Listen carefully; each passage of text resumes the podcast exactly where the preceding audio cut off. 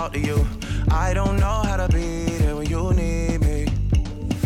It feels like the only time you'll see me is when you turn your head to the side and look at me differently. Yeah. And last night, I think I lost my patience. Last night, I got high as the expectations. Last night, I came to a realization, and I hope you can take it. I hope you can take it all. I'm too good to you.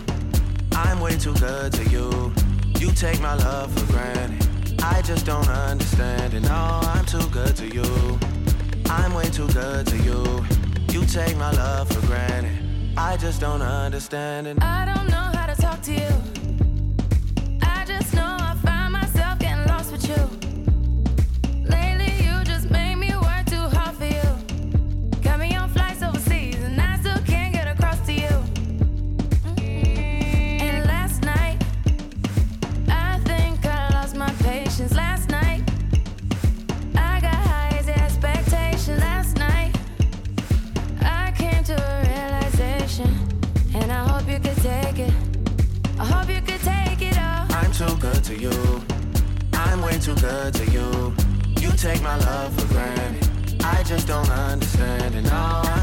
to you. I'm way too good to you. You take my love for granted. I just don't understand it. Years go by too fast. I can't keep track. How long did we last? I feel bad for asking. It can't end like this. We gotta take time with this. Cock up your bumper, sit down on it. Uh, Let me see if this is something I can fix. Yeah. You got somebody other than me. Don't play the victim when you're with me. Free time is costing me more than it seems. Sacrificing things, and I wanna tell you my intentions. I wanna do the things that I mentioned. I wanna benefit from this friendship. I wanna get the late night message from you, from you. I put my hands around you. Gotta get a handle on you. Gotta get a handle on the fact that I, I'm too good to you. I'm way too good to you. You take my love for granted. I just don't understand it. No, I'm too good to you. I'm way too good to you.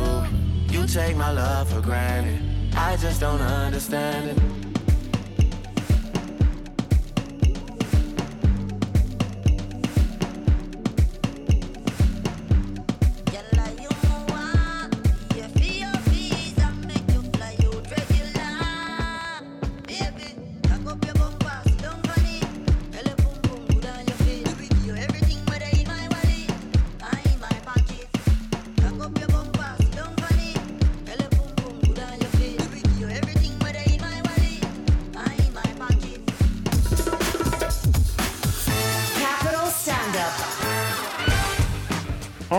Right, we're back with the funniest two hours in radio. It's Capital Stand Up. In for Steve Foreman is Milo Edwards and Glebby T here in the studio. Just remind people of the telephone number plus seven nine two five one one one one zero five three if you'd like to join us here with via SMS.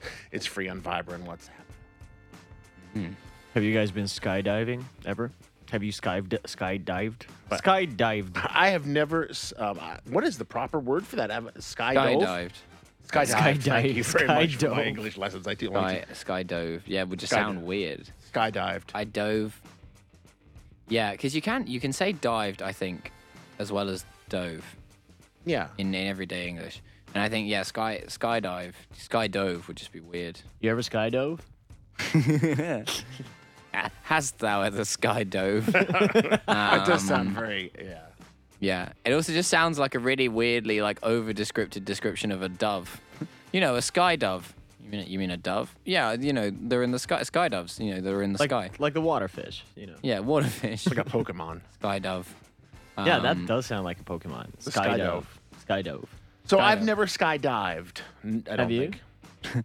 No, no. I, I just Would you? like I um I well I probably not. I, I just don't like. I don't. I don't think it would be worth it. You know, like I realize that statistically it's quite safe, but like my like anus doesn't understand that, and like you know, like it would just be, it would just be horrifying. I think, like just in it. I don't think at any point I would find it thrilling. I would just find it terrifying from beginning to end. That's exactly my problem. I went on some forums. Like my, my ex girlfriend just skydived, and like a lot of people just skydove. Uh, a lot of people got fired up by that, and they're like, "Yeah, let's do it. Let's all do it." I'm like, "Nah, I'm not doing it." Like I'm I'm Yeah. I'm afraid of heights a little bit, but like I'm more afraid of other things because I went on forums just to like research that stuff.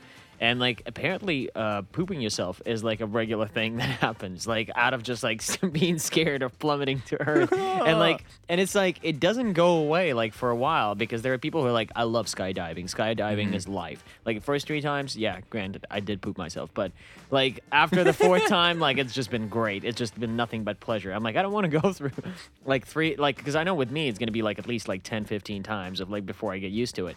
And like, how do you? just learned that Gleb, Gleb, sh- Gleb. yeah, Yeah. and they call I it- love Don groping for a word that, that, he can Like- say on the radio. Gleb. Beep. Yeah.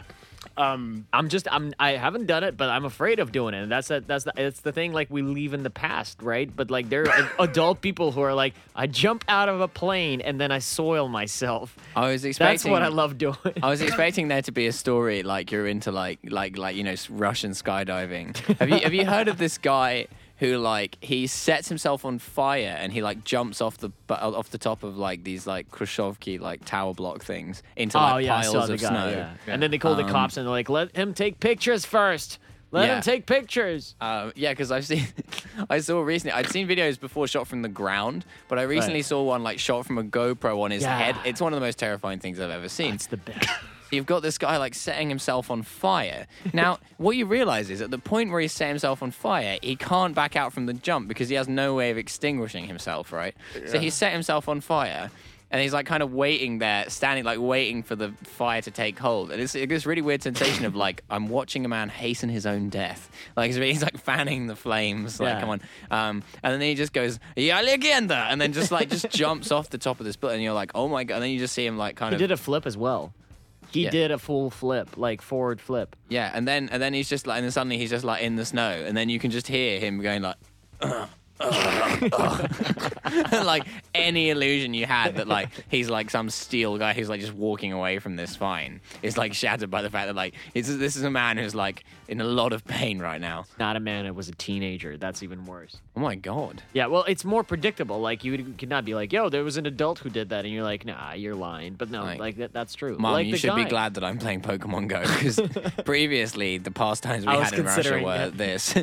Um, No, I, but I the just guy. Go ahead. Sorry. Yeah, yeah. I was just gonna say like it's it ties into the news real well because have you seen the guy who jumped out of an airplane without Yeah, a parachute yeah. like last oh week? or god, week? yeah. Did you see that? That's horrifying. Like that was, was also a net, terrifying. But still, Yeah. like what if you miss the net and like there's thousands of people watching you Yeah. just like kill yourself and like they're all really excited. How do you hmm. like? I don't know how. He to. didn't even have a backup chute. I was expecting him to like have a parachute and just not use it, like in case something went wrong. or you know, like, someone grabbing him and like being like, "Yo, I got you." And- but no, it's just like a guy. Yeah. jumping into a net. But and I don't know how to switch emotions really fast. Like if I'm excited, I'm gonna be excited for a while. It's hard to shake off. So if like a guy like just smacks down on like into the ground, I'd be like, still, you know, like catching the breath and being like, "That's very sad." But for a while, I thought he was gonna make it. I thought he was there. He was just there. God, can you imagine that if he had just hit the ground and then everyone's just standing there, just like, oh, And, and, like a second before that, everyone's cheering like, "Do it, do it!" And just yeah. bam. And it's like, and someone just lets off like the confetti cannon anyway because they were just like so tense. it's just like, boom, and then just. and, and short people like me who can't see over over the tall people still like yelling, "Yeah, did he make it? Wow, that's my boy!" It's just like, Nihilists going, Oh. yeah, you got it, you got it, homie. Existence is a sickness. Pokemon die. Did you see that Pokemon sky die. He sees a Pidgey at the last minute and diverts to his own death. Guys, I got to I have to go to a break. When we come back, we'll come back with the second hour of Capital Stand Up with Glebby T and Milo Edwards. We'll be back right after this.